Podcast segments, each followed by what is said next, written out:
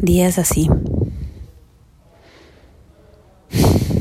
Se supone que ese va a ser el título de un podcast que vamos a hacer Benjamín y yo sobre esto. Y, y podría mentir y decir que este es el día uno, pero no es verdad. El día uno pasó ayer. El día uno fue el 11 de noviembre del 2021 y el cielo era el cielo más azul de la historia de la humanidad. Nada como la noticia de que tienes cáncer para hacerte apreciar la vida en Technicolor. Hay un par de ideas que se me quedaron que creo que se me tienen que quedar de lo que está sucediendo, de ese día uno.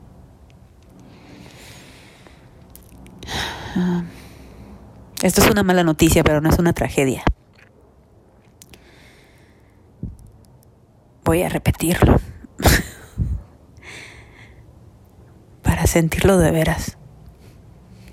Esto es una mala noticia, pero no es una tragedia. Es que hoy es el día 2. Y el día 2 está siendo más difícil de lo que esperaba.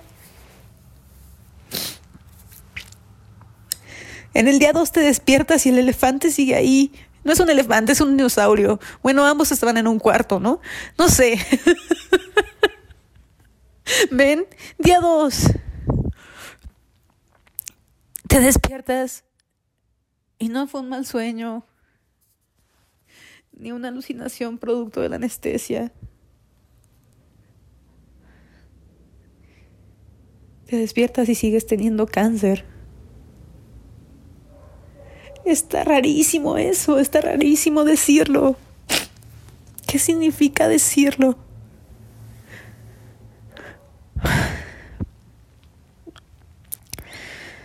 Como de alcohólicos anónimos. Hola. Mi nombre es Mariana y tengo cáncer de colon.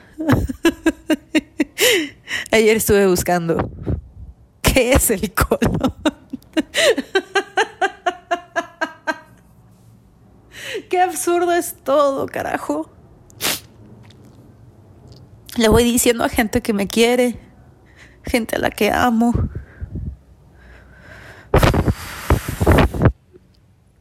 Compartirlo me hace bien. Otra de esas frases del día uno que no hay que olvidar. Estoy triste, pero no soy triste.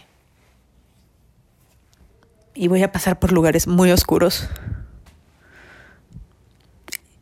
Y, eso también está bien. Hoy, hoy amanecí con un poco de culpa por sentirme triste. Por sentir miedo sobre todo. Porque todos tenemos una tía que nos dijo cosas como que el cáncer era algo que la gente se provocaba a sí misma. Luego esa tía se murió de cáncer. Pero, pero mientras tanto, creo que es importante recordar que las tías no siempre tienen la razón que valía la pena buscar la evidencia científica de que tener malos pensamientos, malos entre comillas, podría enfermarme más. Porque tengo la sensación de que podría ser al revés.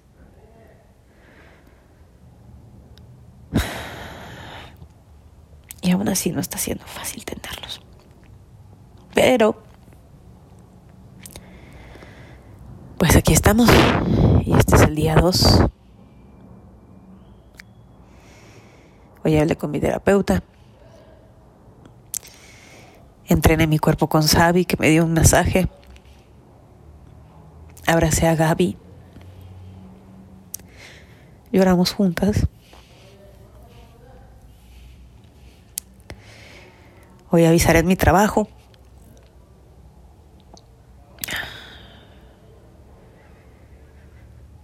Y pensaré en qué puede venir después. Al menos ya sé qué es el colon. Pequeñas victorias.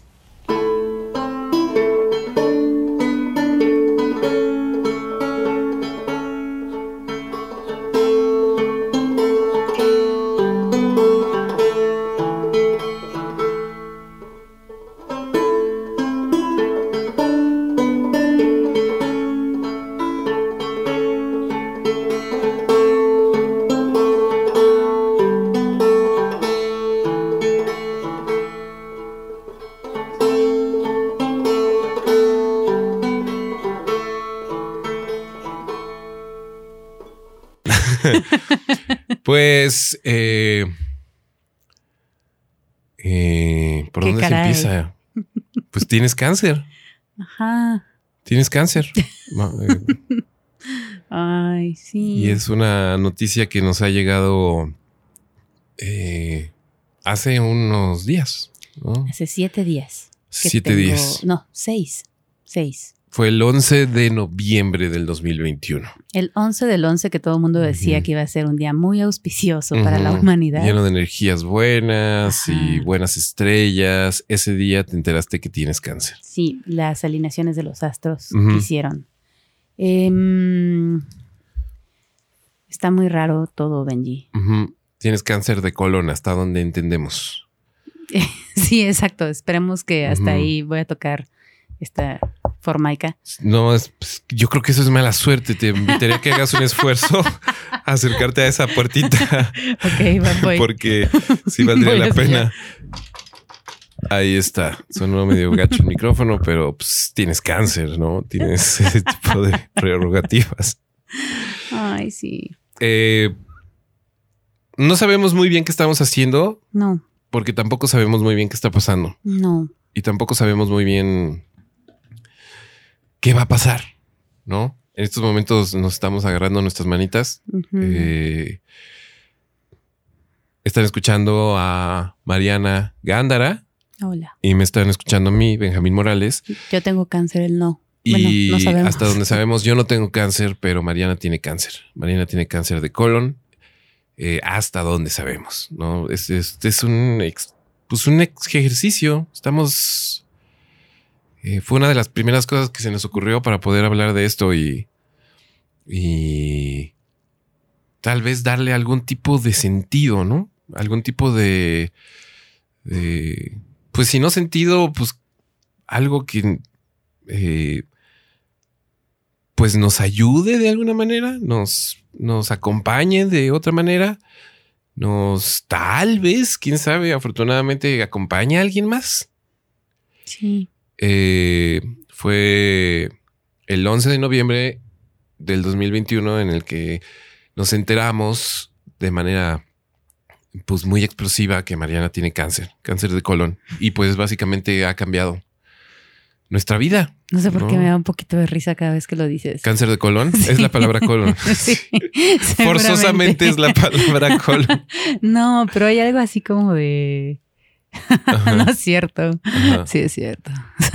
Sí. es como que cuando lo pienso dos segunditos más, ya entonces también entran como otros sentimientos. De ecuaciones, ¿no? Sí, Sí. sobre todo, o sea, eso, te estoy tomando de la mano y, y te estoy mirando a los ojos y te estoy escuchando decirlo, ¿no? Y además como decirlo, en este momento estamos nada más tú y yo en cabina, está la puerta cerrada. ¿no? Como que es un espacio un poco íntimo, pero también te estoy escuchando decirlo hacia un alguien más, Ajá. ¿no? Como Sí. que estamos platicándole Sí. a otra persona, Y otras personas. Ajá. Sí, fíjate, te- estoy teniendo este sentimiento tal vez porque este es como mi pequeñísimo y diminuto espacio de poder en donde lo puedo decir con cierta calma. Sí, ¿no? porque lo has dicho como 12 veces Sí, en Sí, un lapso sí. de dos minutos. y no lo he podido decir en todos estos días. Mm, mira. En todos estos Mm. días no lo he podido decir, ¿no? Ha sido algo que me ha costado muchísimo trabajo decirlo con todas sus palabras, ¿no? Así C-A-N-C-E-R, ¿no? Cáncer. Y ahorita me siento como... Seguro. Pues seguro, pero también como funcional en ese sentido, ¿no? Una de las primeras lecciones que yo por lo menos he recibido con pues el diagnóstico es que no hay mucho que nadie pueda hacer, ¿no?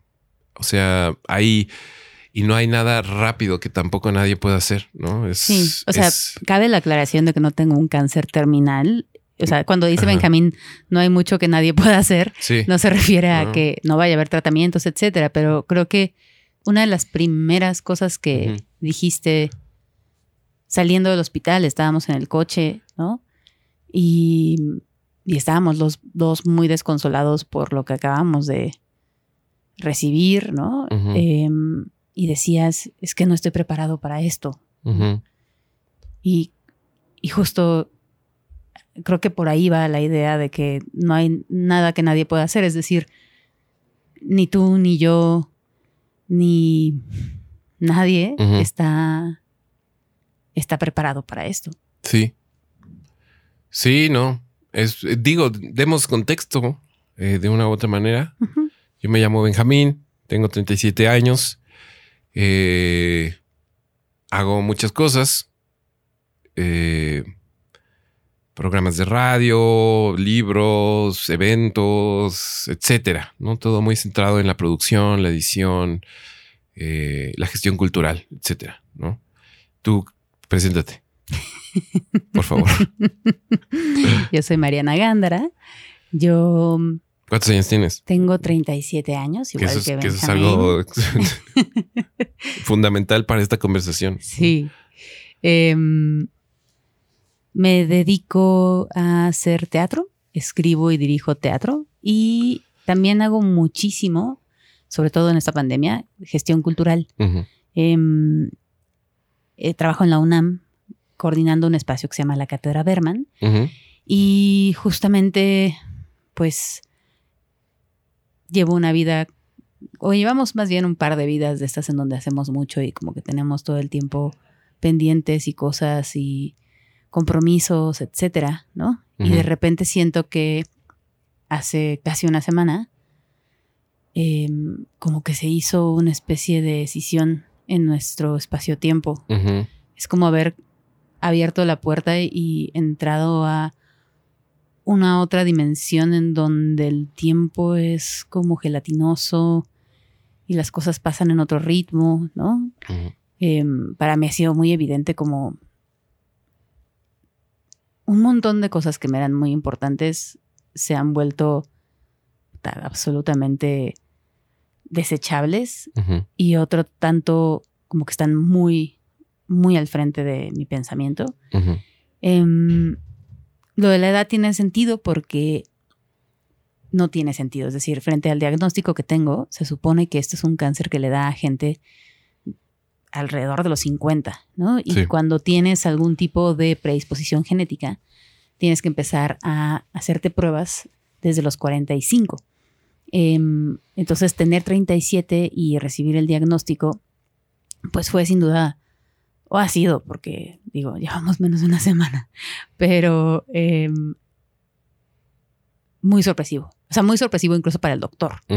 Sí, sí, digo, en términos de, para que nos entiendan de qué estamos hablando, Mariana tenía eh, molestias eh, en el estómago, en el piso pélvico, etcétera. Se estaban haciendo pruebas, estábamos tratando, bueno, em, ella y sus doctores y uno pues ahí alrededor, Mm. tratando más o menos de entender de dónde venía. Ya habían sido mes, mes y medio de, de incomodidad. Sí, sobre todo era una cosa como em, en donde teníamos la sospecha de que tenía yo algún tipo de disfunción en el piso pélvico, es decir, un asunto sobre todo muscular, como si tuviera yo pues una contractura. Como una contractura. Y, eh, pero había por ahí, sobre todo por parte del doctor, el proctólogo, eh, una serie de eh, como medidas diagnósticas, sobre todo para estar, digamos, on the safe side, dirían los gringos, ¿no? O sea, como no quedarse con ninguna duda de que el diagnóstico que estábamos, al cual nos estábamos acercando, que era una cosa funcional, fuese el, el correcto. Sí. Y entonces, eh, pues eso, una serie de estudios. Te hicieron una cosa de presión. Ajá, ¿Cómo se llamaba? manometría. Una manometría. Después te hicieron una eh, resonancia magnética. Tomografía. Una tomografía. Ahí, a ver, alrededor de siempre esta conversación, siempre hubo esta nubecita. ¿no? Sí, Puede ser esto, puede ser aquello. ¿Podría ser cáncer? pero Pero ¿a quién se le ocurre? sí, es No, súper poco es- probable. Estás ¿no? joven, estás fuerte, estás bella, estás en Hmm. plenitud, eh, etcétera. ¿Por qué vamos a tener esa conversación? Pero bueno, ¿no? Sí, es como- una cosa que dirá un doctor, ¿no? Exacto, Porque lo tiene que decir. ¿no? exacto. Y justo cuando fue la resonancia, la tomografía, te dijeron que tenías eh, que todo bien. Eso es lo que es muy chistoso y eso es ahí las vueltas del destino. Sí, es eh, las Eh, paradojas de la que vida. todo bien en donde creías que todo mal, pero que sí había algo que había que checarse, que era una parte engrosada, una en el intestino, no en el recto, en el colon. En el colon, justo. Y que, y que este engrosamiento necesitaba atención. ¿no? Sí, fue una cosa medio rara porque em, todo apuntaba a que con un poco de fisioterapia, ¿no? Con eh, estar comiendo pocos irritantes, etcétera. O sea, que estábamos, digamos, en ese tipo de, de, este, acciones y ya con eso se resuelve el asunto. Em, todo apuntaba a que iba a ser una cuestión mucho más sencilla. Y el día en que fui con el doctor a revisar la tomografía, que fue justamente, eso sí, hace una semana, el miércoles pasado, Hubo- no le había llegado, no le habían mandado del laboratorio a él la tomografía. Ajá, entonces- sí, es cierto. Eh, estaba, estaba viéndola en live act frente a mí, ¿no? Este hombre tiene, les describo muy brevemente, es como un, o sea, es un consultorio así fancy. Qué fancy chistoso nice, porque- contemporáneo. Si logramos que esto sea una continuidad, eh, vamos a tener muchos personajes en, Sí. en ese sentido Sí. que, eh, que tendremos que ir introduciendo. Sí. Estamos hablando del proctólogo Daniel, Exacto. ¿no? Daniel, el doctor Daniel Camacho Mauries, Ajá. a quien yo amorosamente le digo el Tom York de la proctología, El Tom York de la porque proctología. tiene un ojito. Ajá. pero, pero es un tipazo. Y, em, y este doctor, en este oficina, consultorio precioso, tiene una de estas Macs que son como, o sea, pantalla enorme, ¿no? Y entonces estábamos viendo justo la tomografía. Yo la había recibido en mi correo sin el informe médico. Yo no había entendido que mm, la liga que me habían pasado era como una especie de drive, ¿no? Como una carpeta en donde iban a poder ir subiendo distintas cosas. Y lo que yo había visto cuando las vi eran únicamente las imágenes. No venía la interpretación de- del radiólogo. Y, eh, y claro, qué bueno que no estaba ahí, porque si yo lo hubiera leído me hubiera... O sea, no, hubiera estado muy mal todo. Eh, entonces, el doctor no las recibió del laboratorio por alguna razón. Estamos viéndolas eh, En vivo y en directo. Y entonces me dice, ah, mira, pues se ve muy bien, no, pues está perfecto. Este, no, mira, no tienes, no veo ninguna cosa que me preocupe. ¿no? Y yo ahí, pues, evidentemente estaba como en, claro, o sea, esto era lo que tenía que pasar. ¿no? Eh, por supuesto que no iba a haber nada y ya estamos tranquilos. Y- Es un asunto muscular. Exacto. Hay que clavarse en fisioterapias, hay que cuidar mucho la dieta y esto es un asunto que ya terminó. Exacto. Porque aparte de la, eh, la, la posibilidad de la colonoscopía, que llegaremos a esto, era un asunto muy en términos de quitémonos de ideas, descubramos que todo está bien, ¿no? Exactamente. Y que a mí siempre me parecía así como, ay, pero es muy cara, es un exceso, pero si, si en algún momento, si eso te va a dar paz, adelante, ¿no? Que se haga, etcétera. Pero yo siempre lo pensé en términos de, pues es, es esa, es ese como, como necesitas verlo, necesitas verlo, ¿no? Sí, Y que pase, ¿no? Yo no lo haría, ¿no? Sí. Mira, fíjate.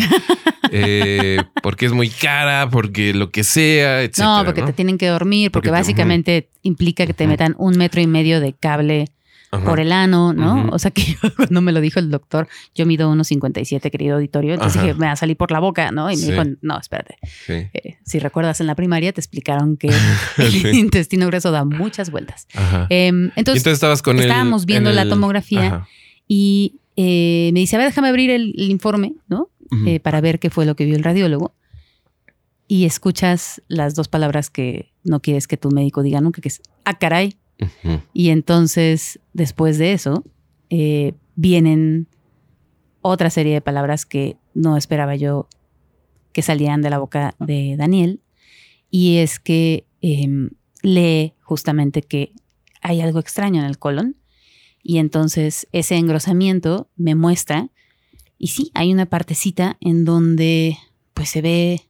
Estos son, la verdad, son como estas pruebas de Rorschach, o sea, como que los no Sí. sé, o sea, como que yo nada más era capaz de saber dónde estábamos en mi cuerpo cuando aprecian los fémurs y era como, ah, estamos viendo mis piernas. Sí. Pero el resto es muy como cuando alguien te muestra este Sí. el, el este, ultrasonido de su bebé, ¿no? Y es como, ah, claro, sí, qué lindo. Y tú nada más ves como una mancha ahí. Eh, Sí, primer consejo para nuevos cancerojos, nuevos cancerosos. Está bien no entender nada. sí, ¿no? cabrón, está súper bien no entender es nada. Muy, es muy digno. es no muy digno leer nada. un párrafo entero y decir no entendí nada. Sí, ahora hablaremos de lo que no hemos ten- entendido Ajá. en los este, últimos días. Pero me explica que eso que yo estoy viendo en la pantalla y que él empieza a medir tiene un grosor de un centímetro y baja un poco más dentro de la tomografía, que es como un pequeño video, y entonces me muestra otro pedacito del colon y el grosor que tendría que tener norm- normalmente. Y es de 3 milímetros. Entonces, De tres claramente- milímetros a un centímetro es un, un centímetro suena a nada, pero si las cosas debieran medir tres milímetros. Exacto, pues estaba del triple del tamaño, ¿no? Em, y es muy cabrón que, pues, o sea, es una persona eh, dándose cuenta de algo que no esperaba encontrar tampoco él, ¿no? Entonces le cambia el semblante, eh, es muy profesional y el tono sigue siendo calmado, pero ya estamos escuchando palabras como urgente, preocupante, importante. ¿qué haces mañana a las 8 de la mañana? ¿no? Sí. Y Sí. dicho y hecho, al día siguiente. Entramos al capítulo de colonoscopía de emergencia. Exacto, colonoscopia de emergencia. Ahí Em, esa, esa tarde tú me marcaste y me dijiste que no te había ido muy bien. ¿no? Que también, digamos que eh, si algo va a tener más o menos sentido en este ejercicio que de una u otra manera le estamos diciendo días así, eh, es que Mariana tiene cáncer y yo no tengo cáncer, pero Mariana y yo vivimos juntos. Mariana y yo somos pareja desde hace varios años. Nos conocemos cinco. de hace muchos años. Desde hace más o menos cinco años vivimos juntos. Pues sí, ¿no? O sea, no vivimos juntos desde hace cinco años, pero casi vivimos juntos desde hace cinco años y ahorita desde hace ya un par de años, tres o cuatro, vivimos absolutamente juntos, ¿no? Eh, entonces yo soy un poquito la voz del Oh my God, ¿qué está pasando? ¿No? Eh, no desde la perspectiva de tengo una bomba de tiempo en el estómago, Sí, no desde la perspectiva, oh my. God, ¿qué me está pasando? Ajá, sino Pero- de, de oh my God, ¿qué está pasando con todo? ¿No? Sí, Y es que también te está pasando. sí, ¿no? Que es algo que uno, eh, uno intuye un montón de cosas de esto que estamos hablando, porque vivimos rodeados de películas, libros, testimonios de YouTube, eh, pequeñas fotografías de redes sociales. ¿no? Eso una, ha sido una de las cosas que más me ha pasado por la cabeza estos últimos días, ¿no? Como este momento de, de ver en algún momento, ustedes van a saber de qué estoy hablando, eh, una fotografía de una persona con un gorro tocando una campana y diciendo, lo logramos, vencimos a, Mm, ¿no? Lo voy a dejar ahí, ¿no? Sí. Y así como diciendo, órale, qué buena suerte. Y qué buena suerte que a mí nunca me va a pasar. Exacto. ¿no? Cosas que le pasan a otras personas. Ajá, cosas no que, uno, que uno lee, que uno ve, que uno asume y que dice uno. Y si en algún momento pasa, pues estaré yo hecho, estaré yo grande, estaré, digo, somos personas maduras, no diría yo que somos adultísimos consolidados, pero ya no somos unos niños. Sí, ya no somos jóvenes. Pero no estamos en la edad de estar lidiando con esto, ¿no? Que eso sí es una cosa que después, después uno se entera. eh, es parte de esta ilusión extraña del a mí no me va a pasar, porque en realidad es, es más o menos, si no común, eh, no es tan extraña, ¿no? Pero bueno, eh, Te marco tú, y te tú digo, me marcaste y me dijiste que las cosas no salieron muy bien. no me fue tan bien. Y ahí fue cuando yo dije, hijo de su madre, ¿no? Ok, bueno, ¿no? Porque te tengo que confesar yo algo en este espacio más o menos seguro. Yo muy desde lo heteropatriarcal, supongo, y desde lo fácil que puede llegar a ser, siempre asumí que tus molestias y demás tenían una conexión muy clara con eh, un mal viaje vital, ¿no? Está todo en mi mente. como una, como en un asunto muy de uf, ¿qué, qué grado de estrés debes tener y qué grado de neurosis debes estar viviendo que estás con una contractura en el piso pélvico. Olvídate de el hombro. ¿no? En el piso pélvico, ¿no? Y yo lo, yo lo surfé ahí durante todo el tiempo. Ahora nos vamos a enterar muy próximamente que no tiene tanto que ver Una cosa con la una otra. cosa con la otra y que hubo, hay ahí. Sí, un- o sea, un- spoiler alert, sí Ajá. soy una persona bastante tensita. sí, ¿no? Y yo siempre asumí que, eh, ojo con eso, hay que tener mucho cuidado, que tus molestias y sobre todo que el, el que en esos momentos yo señalaba como el exceso de estudios, Mm, estaba Claro. completamente anclado a la neurosis, ¿no? Y al mal viaje y, y según yo eran como ejercicios para, eh, pues si no, si no, ejercicios costosos para, para llegar a la, para llegar a una respuesta muy, e- que era muy evidente para mí, ¿no? Que Mm. habíamos, teníamos que tomarnos las cosas con un poquito más de calma, ¿no? Imagínate. Entonces, eh, cuando me dijiste no me fue tan bien. Locas. Sí. Eh, cuando, cuando me dijiste no me fue tan bien, dije, wow. Mames, esto ya es una. Cuando me decías que te asustaba que uno de los, de los probables diagnósticos era cáncer, para mí era una conversación como de wow, no puedo creer que estemos teniendo esta conversación. Qué innecesario. Mm, ¿no? Y de repente cuando me dijiste, no me fue tan bien, ahí fue donde dije, uy, sí. yo creo, yo creo que va a estar todo mucho más relax de lo que, de lo que podría llegar a estar, ¿no? Y, eh, y después fuimos a la colonoscopia. Sí, o sea, creo que de lo que dices sí hay una lección ahí importante.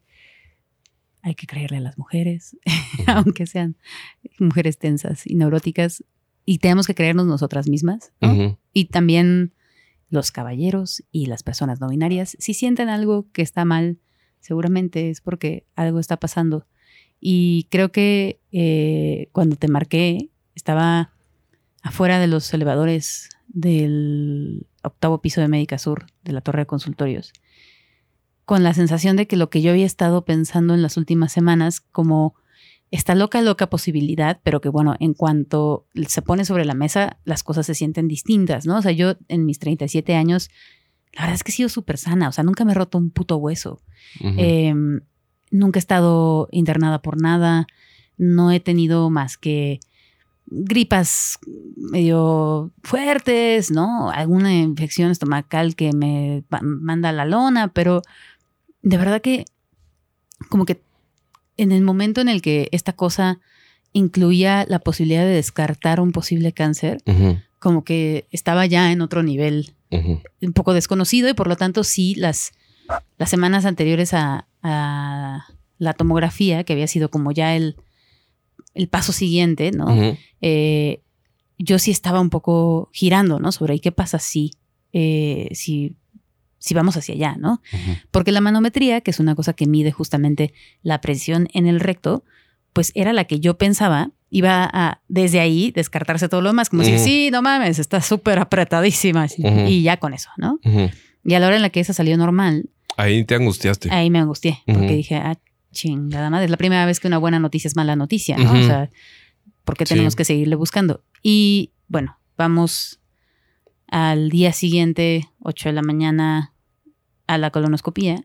Em, Aquí aquí creo que lo podríamos platicar desde muy a la Kurosawa. O sea, estaría padre que nos platicaras pues todo tu trayecto y cuando te empezaste a vestir.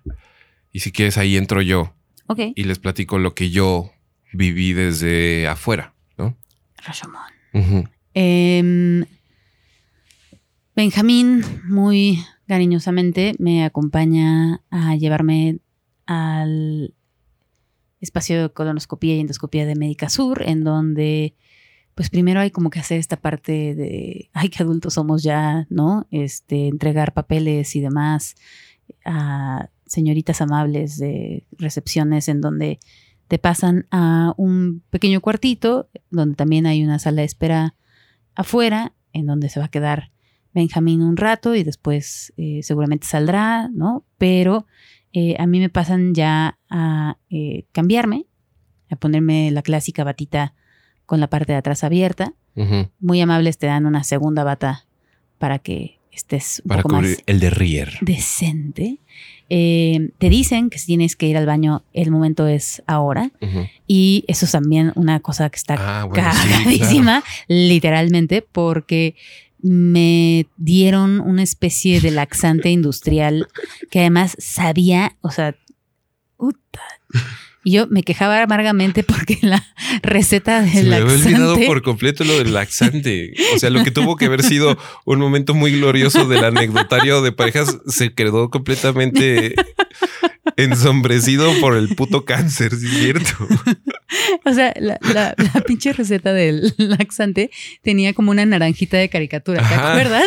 Y entonces yo maldecía a la pinche naranja de caricatura, así como, ¡me mentiste! ¡Me mentiste! Porque Sí, porque aparte te lo tomaste y tuviste como un quiebre físico muy evidente y saltaste y te agarraste como al sillón y te lo tragaste como pudiste y dijiste no que era una cosa asquerosísima y que por qué mierdas tenía una caricaturita de una naranja.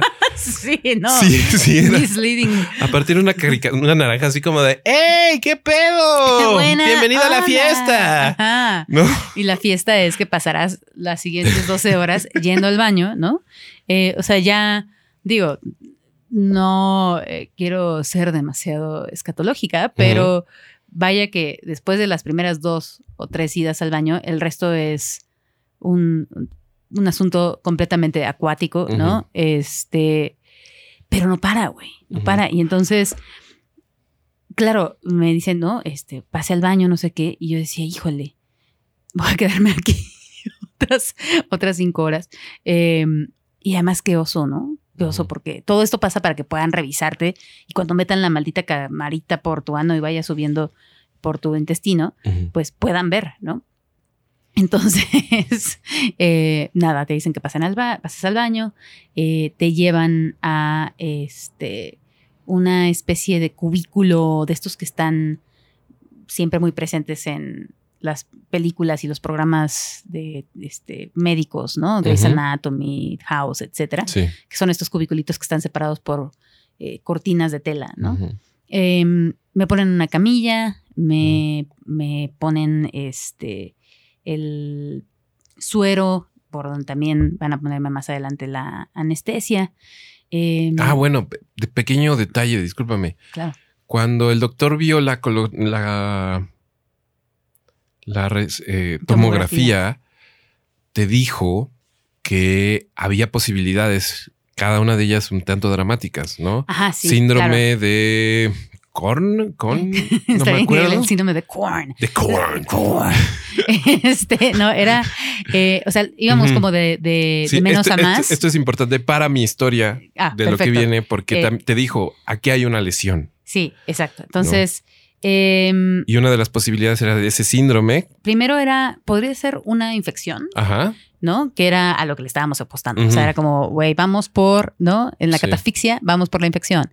Eh, Que podía ser algo muy local, que se tratara con antibióticos. Ajá, una especie de tuberculosis, por ejemplo, que no, Sí, que sí, nos que enteramos también. ¿no? dickensiano, ¿no? Este que no te da, no te da ningún otro síntoma, o no te da diarrea, no te da fiebre, no te enteras si tienes ahí el bicho. Eh, la otra es que podía ser algo autoinmune, es decir, que mi cuerpo hubiese decidido que ese particular pedacito de colon era Enemigo. ajeno, enemigo, y entonces le caía la verga y lo iba a atacar. Eh, que, spoiler alert también, ya me pasa en la tiroides, ¿no? O sea, Ah, tengo sí. hipotiroidismo de Hashimoto, que es como el, el tipo que es autoinmune, porque un día mi cuerpo decidió que mi tiroides era malvada y la empezó a atacar. Em, entonces, como que esto de lo autoinmune, que se llama el síndrome de la enfermedad de Crohn, Crohn, eso. em, es medio densa también, ¿no? Este, la gente se la pasa mal, pues.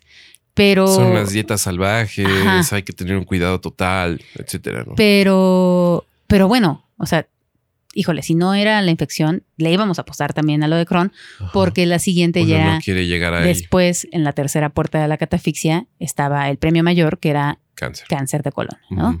Em, me dijo esa tarde en el consultorio el doctor, no te preocupes, es la opción menos probable, Ujú. Pero sí tenemos que descartarla y sí me interesa que esto lo sepamos ya. Entonces, Ujú. corte A, Ujú. estoy en la camilla eh, esperando a ver que este, pues me pasen y demás.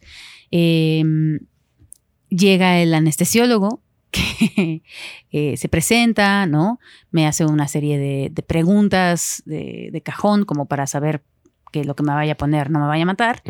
Yo, pues la verdad sí quería saber de qué se iba a tratar la, la cosa, eh, qué drogas me iban a poner. Y eh, pues estaba yo muy contenta de que me iba a tocar fentanilo y este propofol, ¿no? O sea, güey, las drogas de, moda. O sea, Michael Sí. Jackson y Prince. Mac Miller. y- y- Arañando las estrellas. Exactamente, dije, güey, de aquí soy. Este, y entonces estaba cotorreando con el anestesiólogo porque en el momento en el que le pregunté que qué drogas me iban a poner, Se me quedó viendo y me dijo, ¿a qué te dedicas? y le dije, hago teatro. Y entonces hizo una cara como de, estoy entre conocedores. Sí, claro, claro. claro, compañera. Em, y entonces me contó una anécdota de cómo una señora se estaba negando que le pusieran propofol porque era de lo que se había muerto Michael. Y, y- y yo le decía, bueno, pues la lechita y no sé qué. Bueno, estábamos ahí en Sí. un cotorreo. Cotorreando con el Cotorreando anestesiólogo. con el anestesiólogo porque, güey, al final del día esto es una puta infección y ya, ¿no? Ajá, o sea, claro. ya, ya, No, carajo. Ya que se resuelva, Exacto. ya vámonos. Corte A, eh, llega Daniel, eh, Tom York de la proctología, y nada más me dice que, pues, este, estaba muy, muy coqueto, traía un suétercito rojo. Sí, se ¿no? veía muy bien. ¿eh? Sí, sí, sí, te digo, te digo.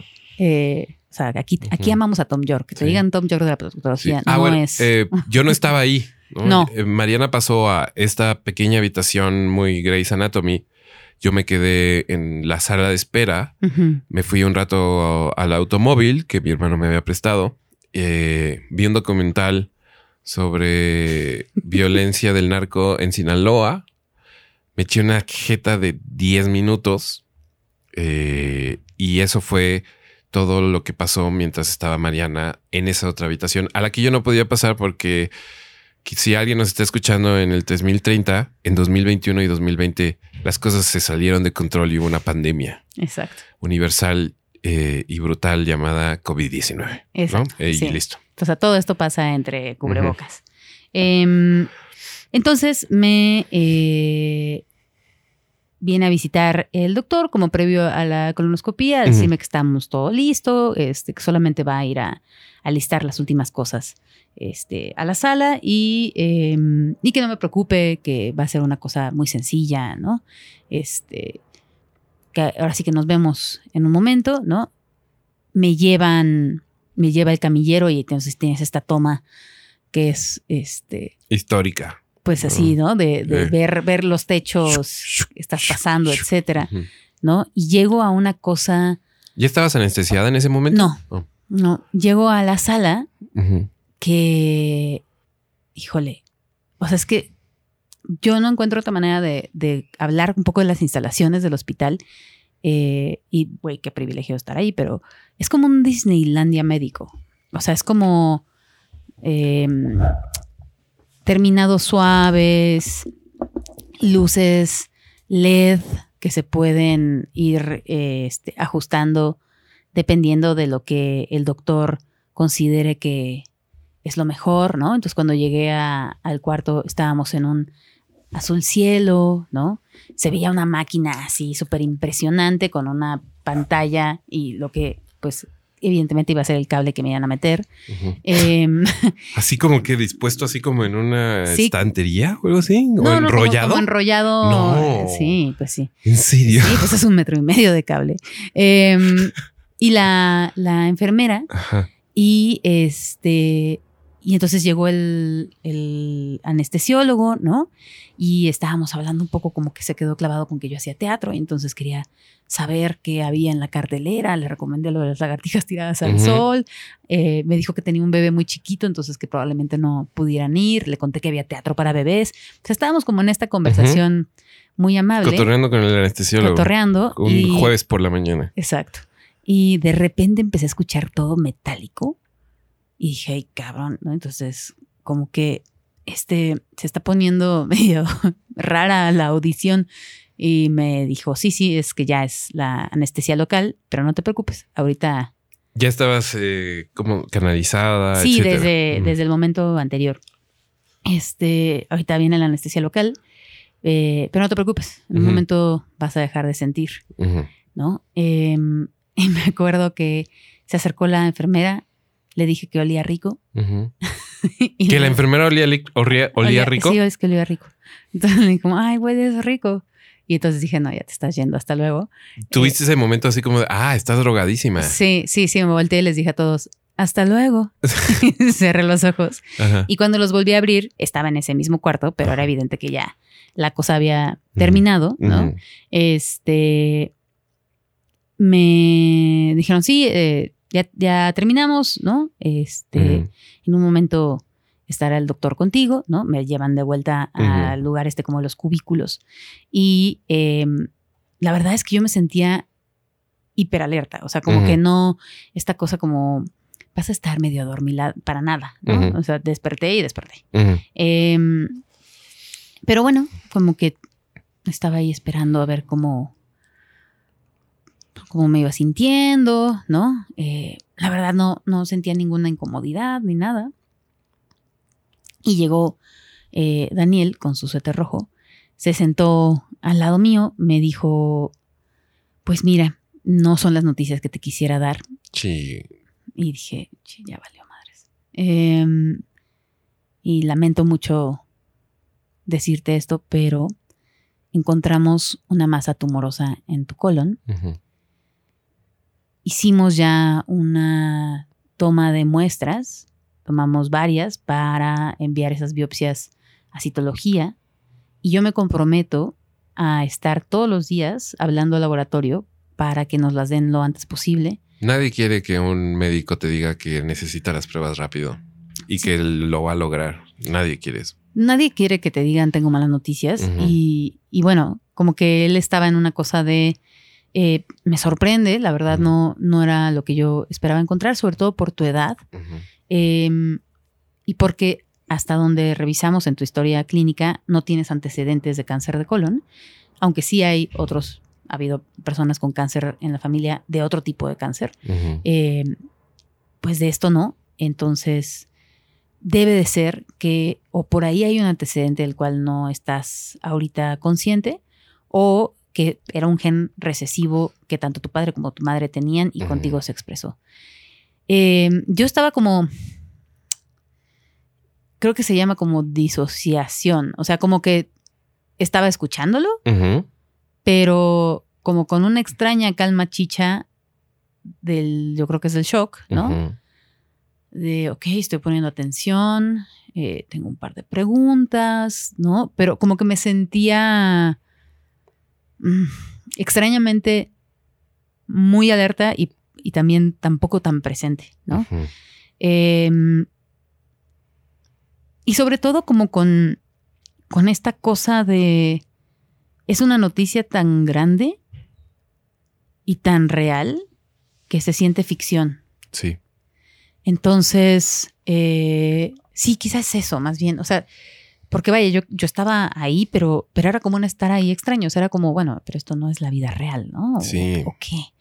Em, le pregunté si era porque era una persona muy tensita, ¿no? Vaya, o sea, me demasiado estrés, demasiadas preocupaciones, ¿no? Y me dijo, no, para nada, o sea, esto no es, este no es un cáncer que se genere por, por una cuestión de hábitos o, o un tema ambiental.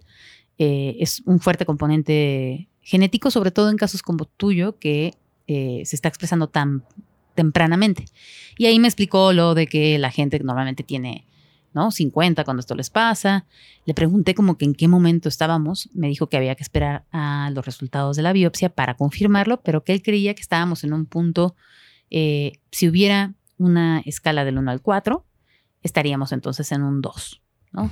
Eh, y que también pensaba, y eso me llamó la atención, no sé cómo lo, cómo lo, cuál es el criterio, cómo lo este, van nombrando, pero que era una cosa reciente. O sea, que no es una, que no era un cáncer que estuviera ahí, tuviera ahí años, ¿no? Ah, bueno, detalle importante, eh, que creo que lo vamos a mencionar muy pronto.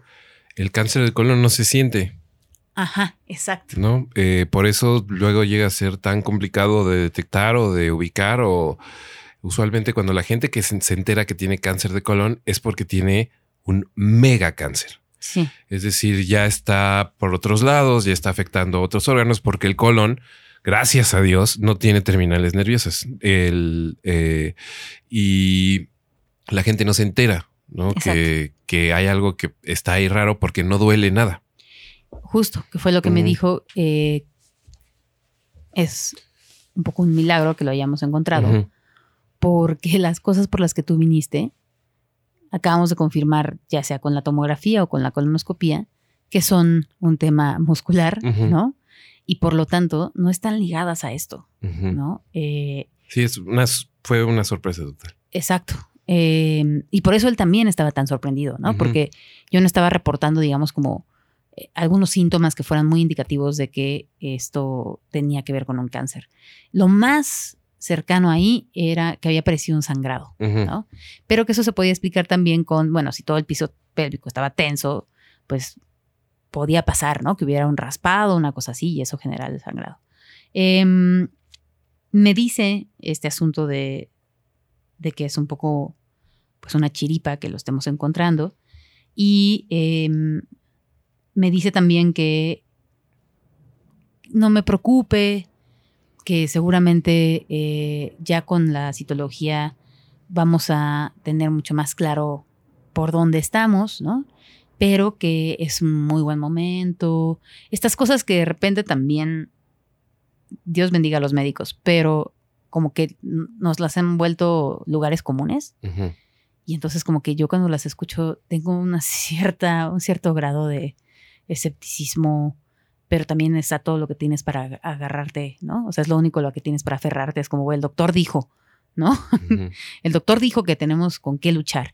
Eh, y sí, me dijo que justamente, pues que mi cuerpo estaba sano, que él como estaba sorprendido de la cosa esta, de, primero del engrosamiento de la pared del colon, había bajado después de que yo me había ido de, de la consulta con el radiólogo para checar cómo estaban mis pulmones, cómo estaban mis riñones, cómo estaban, ¿no? Mi vejiga, etcétera. Y que todo se veía muy bien. Y pues que yo era una mujer muy sana, con un cuerpo joven, eh, y que no había ninguna razón para pensar que esto no era algo que podíamos vencer, ¿no? Sí te dijeron que tenías unas inflamas, una, los ganglios del hígado medio inflamados, pero que tenía sentido por la presencia, ¿no? Exacto. Y que había que determinar entonces. Si- ponerle nombre a tu tumor en algún momento. Ah, quizás sí. Pero es que, ah, es que hay una, hay una cosa interesante que luego tú me explicaste. Ajá. Este, porque claro, el doctor hablaba de una masa tumorosa, Una lesión. una lesión tumoral. tu- tumoral. Eso, una lesión tumoral, Ajá. ¿no? Entonces, pues eso como que ya, ya eras, o sea, es cáncer, es cáncer en el colon, lesión tumoral. Ujú. Ok. Em, y me dijo, salí, salí a buscar a Benjamín, pero no lo encontré. Es que creo que terminamos antes de lo que le dijimos, pero ahora regreso a, a buscarlo, ¿no? Este, y se volvió a disculpar por, por darme, ¿no? Esta noticia, pero, eh, pero bueno, que él creía que tenía todo para salir adelante, que a partir de este momento lo que iba a pasar es que iba a tener un equipo multidisciplinar en donde iba a haber, pues por un lado iba a estar él, pero también iba a haber un oncólogo, eh, una persona de radiología, este, lo que se necesitara y que ese equipo era entonces a partir de ahora quienes iban a estar tomando las decisiones sobre lo que podía ser el posible tratamiento, ¿no? Para presentarme las opciones. Y, em, y que entonces había que, pues quedábamos como a la espera, pues, de, del reporte de, de citología. Y me acuerdo mucho que nada más, como que, pues sí, estamos en una pandemia y entonces no se valen los abrazos y, ¿no? Pero como que hizo este gesto de poner el puño, ¿no? Para que yo le chocara con mi puño también, ¿no? Como con una mirada de, me, me encantaría darte un abrazo en este momento, ¿no? Y se dio la vuelta eh, y como que se iba a ir y se regresó y me dijo, mucha fuerza. Y se volvió a ir. ¿no? ¿Neta? Sí. Ay, cabrón. Qué loco. Eso no, me- no me- no me lo habías contado. fíjate. No me habías contado nada de ese episodio, por ejemplo. Tampoco te había preguntado yo. No, no era como.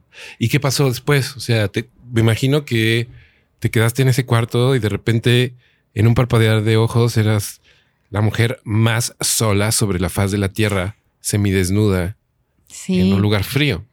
Sí, claro. O sea, como que se va y, y hay esta cosa en donde en cuanto te quedas sola, todavía se vuelve más real la cosa, ¿no?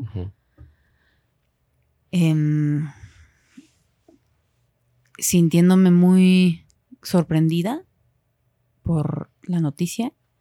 Ni siquiera todavía hablaría yo de francamente asustada o, o triste o enojada, solamente como, ay, güey, ¿no? O sea, ¿qué?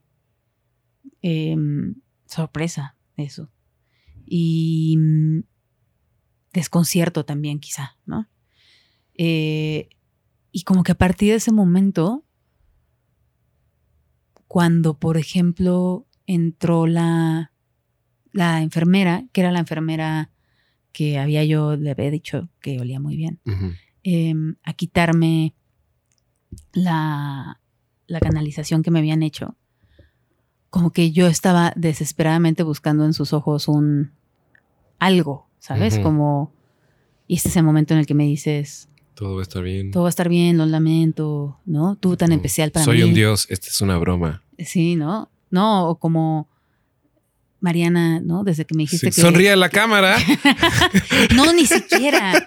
Fíjate que ni siquiera buscando así como la confirmación de que todo esto es una, una treta, ¿no? Ajá. Este, bienvenida al Panda Show, no sé, o sea, como que Un momento humano, ¿no? sí, exacto, como que buscaba un, güey, dime que todo va a estar bien. Y O sea, en una que película hubiera sido una gigantesca mm, enfermera afroamericana con alguna palabra así como de hey girl o algo por el estilo. Sí, o, o la, la veterana, o. ¿no? Sí. Y, y no, en realidad, este, pues ella hizo su trabajo y yo me sentí ahí sí triste. ¿no? O sea, como que dije, ay, güey, em, sí, solo me está pasando a mí, ¿verdad? Y, y como que en esa sensación de, estas sí son cosas que le pasan a otras personas, pero ahora me están pasando a mí y ahora yo soy las otras personas, ¿no? Y, y como ahí sí ya con como con esta sensación de fuck, güey. Te acaban de decir que tienes cáncer y qué vas a hacer con eso. Y me llevaron, bueno, me, me dijeron como que ya me podía poner de pie con cuidado y que podía ir de vuelta al vestidor, ¿no? Recoger mis cosas, cambiarme y este, tenía que pasar a recepción a pagar. Este, y me acuerdo mucho que entré al vestidor y me vi en el espejo y estaba como intentando buscar en mi mirada, ¿no? Como esta cosa de si eres fuerte, si eres fuerte vas a poder con esto. Y estaba terrible, ¿no? y empecé como a llorar un poquito y a... Ya también como... Como que extrañamente eh, desde ahí abrazarme mucho, ¿no? Como decir, híjole, aquí estoy y, y es para adelante, ¿no? Y, y a pensar en ti también, en que había dicho el doctor que iba a ir a buscarte, ¿no? Y a pensar como si te había encontrado. Em, y me estaba, me terminé de vestir y me di cuenta que no tenía mi cubrebocas, entonces me regresé al lugar de los cubículos. Y con esta sensación de, híjole, que, no sé, es como un, es como un juego egocéntrico, ¿no? Pero como que yo quería que cuando regresara las enfermeras estuvieran hablando de mí, ¿no? Como, uy, pobre muchacha, sí, la vieron.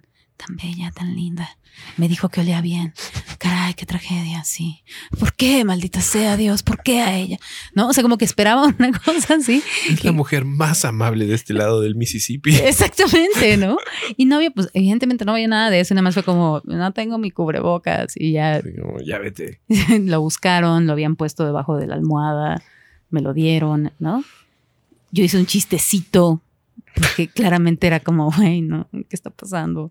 Este, como, seguimos en una pandemia, Me fui. Este, y, y nada, abrí la puerta de donde está ya la recepción y ahí estabas. y, y te volteé a ver y supe inmediatamente que ya sabías. Sí. Sí, ya, ya, ahí ya había, ya, ya había entendido. En ese momento, había entendido en ese momento. Sí. No sé muy bien cómo va a funcionar este podcast, pero creo que este sería un momento increíble para detenernos. Ok.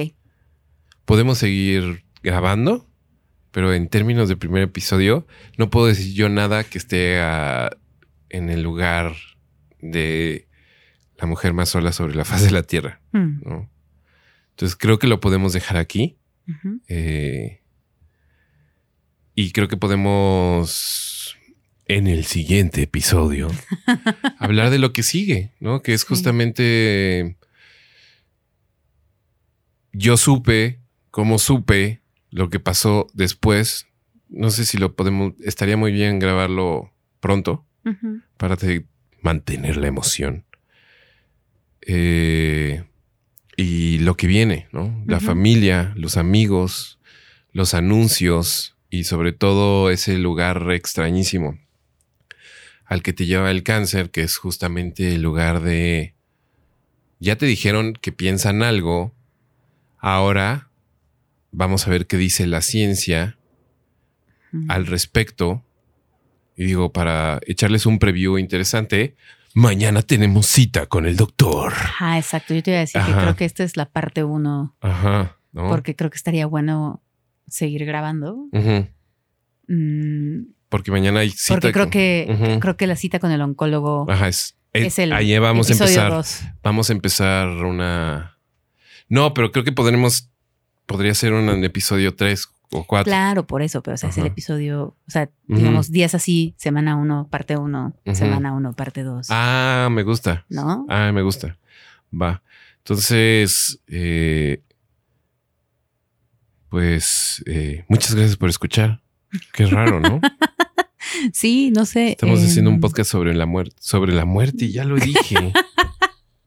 Está bien, sí, estamos haciendo un podcast sobre el amor y sobre la muerte. Sí. Y sobre el cáncer. Y sobre la vida. Y sobre la vida, ¿no? Y, y estamos tratando de ponerle palabras a esto que estamos viviendo y estamos sintiendo.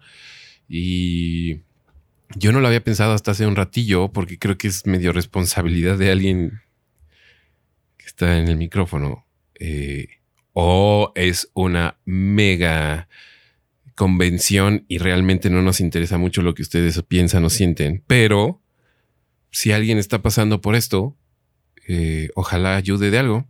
Sí. O si alguien se quiere acercar, eh, pues tal vez en algún momento logramos definir cómo pero quién sabe, tal vez esa es, un, es otra posibilidad. Por el momento sí les decimos que estamos haciendo esto porque creo que necesitamos hacerlo. Y se nos ocurrió en un momento muy crítico y de repente resultó que parecía importante hacerlo. ¿no? Sí, y, y seguramente después de esto viene algo que en postproducción ya habremos decidido que es la manera en la que la gente pueda ponerse en contacto. Em, yo he estado estos días, preview del siguiente episodio, pero yo he estado estos días leyendo historias y es bien importante. Entonces, creo que sí, valdría la pena que si alguien escucha esto y quiere entrar en contacto, pues pueda hacerlo. Ya, ya sabremos cómo. Sí, pues esto fue el episodio número uno de la semana número uno, eh, o más bien,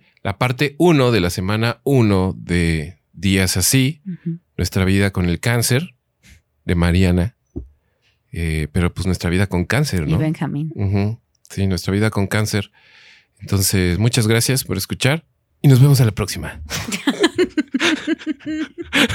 No. Vivan las tomografías. Es que creo que, creo que fíjate, no lo quiero extender, pero es muy importante en la vida con el cáncer decirlo, ¿no? Nos vemos la próxima, ¿no? También tenías la idea de que el tagline fuera la segunda temporada, no estás seguro.